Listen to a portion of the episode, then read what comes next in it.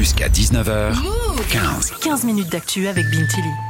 Fanny, t'es notre reporter terre du jour. Les Français et les Françaises font de moins en moins d'enfants. C'est ce qu'on appelle le baby crash.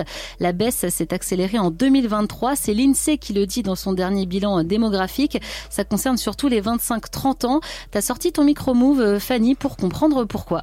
Et oui, Bintili, parmi les jeunes rencontrés ce matin dans les rues de Paris, ils ne sont pas forcément contre l'idée d'être parents, mais c'est pas pour tout de suite. Pour le moment, je préfère le vivre, euh, et puis je me poserai la question plus tard. Combien d'enfants idéalement? Euh, 3 pour pas avoir une scénique. Après, on a une grosse voiture familiale, c'est moche. Peut-être à 30-35 ans, une fois qu'on aura trouvé une stabilité financière, qu'on aura un appartement, pourquoi pas avoir des projets comme voyager ou autre, je me dis, il vaut mieux faire tout ça avant d'avoir un enfant. Moi, je pense plus au fait que mes enfants, peut-être, ils se développeront pas dans un environnement qui leur sera favorable, avec euh, les changements climatiques, euh, les tensions politiques, tout ça. Pour moi, c'est pas euh, parce qu'il y a la guerre qu'on peut pas avoir d'enfants, c'est à nous de bien éduquer nos enfants pour pas qu'il y ait de guerre plus tard. Les 25-30 ans font des enfants de plus en plus tard et donc forcément ils en font moins, ce qui participe à faire chuter la natalité à un niveau historiquement bas. Fanny, la situation est si catastrophique que ça? Attention, même si la natalité baisse, on reste les champions européens de la fécondité et c'est pas un phénomène nouveau comme l'explique Laurent Toulmont.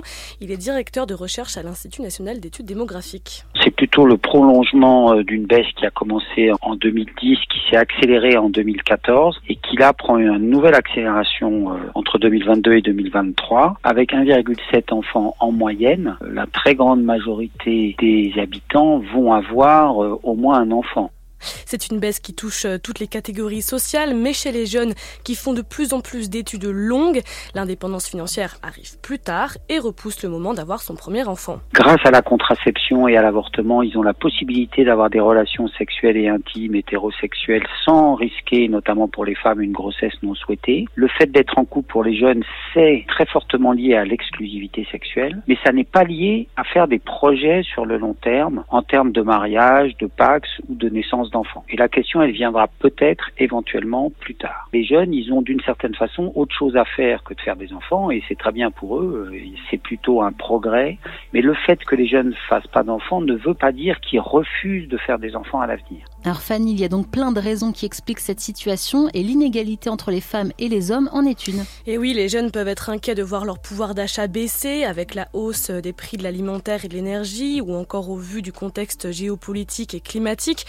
Au quotidien, la maternité pèse toujours davantage sur les épaules des femmes et ça, ça reste un frein. On parle alors de coût de la mère, d'être mère. C'est le terme qu'utilise Lucille Quillet. Elle est autrice d'un essai Le prix à payer, ce que le couple hétéro coûte aux femmes. Il y a une répercussion dans la vie privée avec l'explosion du travail domestique. La femme va ajouter 5 heures de travail domestique là où un homme n'en ajoute qu'une à ce qu'il faisait déjà avant. Mais pourquoi? Parce qu'il y a aussi un enjeu de société. On manque cruellement de place en crèche. Donc quand vous n'avez pas de place en crèche, vous faites un calcul très pragmatique et rationnel au sein des couples qui est celui qui a le plus bas revenu et celui qui se sacrifie.